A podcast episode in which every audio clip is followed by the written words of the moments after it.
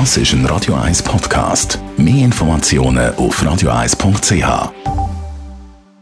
Espresso, Latte Macchiato oder lieber ein Cappuccino? Es ist Zeit für die Radio 1 Kaffeepause mit der Serafina Loginbühl. Präsentiert von der Kaffeezentrale. Kaffee für Gourmets. Heute schauen wir die Milchsorten an, zusammen mit der Serafina Loginbühl bezüglich Milchschäume. Welche Milch eignet sich da besonders gut zum Aufschäumen? Wenn man Kuhmilch verwendet, dann empfehlen wir immer Vollmilch zu nehmen. Das hat nämlich den perfekten Fettgehalt und auch Eiweißgehalt. Fett braucht es als Geschmacksträger und dass Milch oder der Schaum nachher eine cremige Konsistenz bekommt. Und Eiweiß ist genauso wichtig. Viele äh, denken nicht an Eiweiß, wenn man sagt, was ist die perfekte Milch zum Milchschäumen.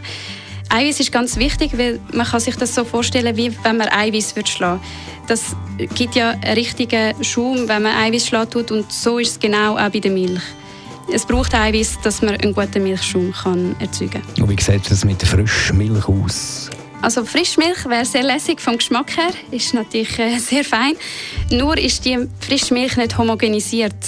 Wenn man Milch homogenisieren tut, tut man sie so bearbeitet, dass sich der Rahm nicht von der Milch trennt.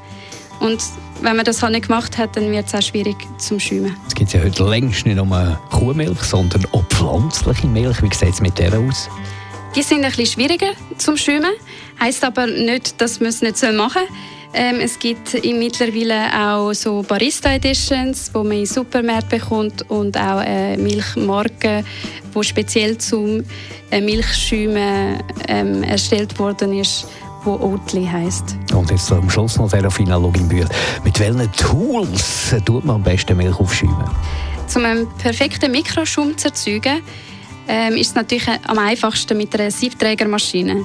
Es gibt aber ganz viele Leute, die ihre Milch auch mit einem Schaumschläger oder mit einer French Press schäumen. Das ist dann einfach ein bisschen schwieriger, äh, um einen schönen Schaum zu haben. Also es hat oft noch ein bisschen Luftblässe drin, aber man kann die Milch sicher auch verwenden. Die Radio 1 Kaffeepause, jeden Mittwoch nach der halben Zehn, ist präsentiert worden von der Kaffeezentrale. Kaffee für Gourmets. www.kaffeezentrale.ch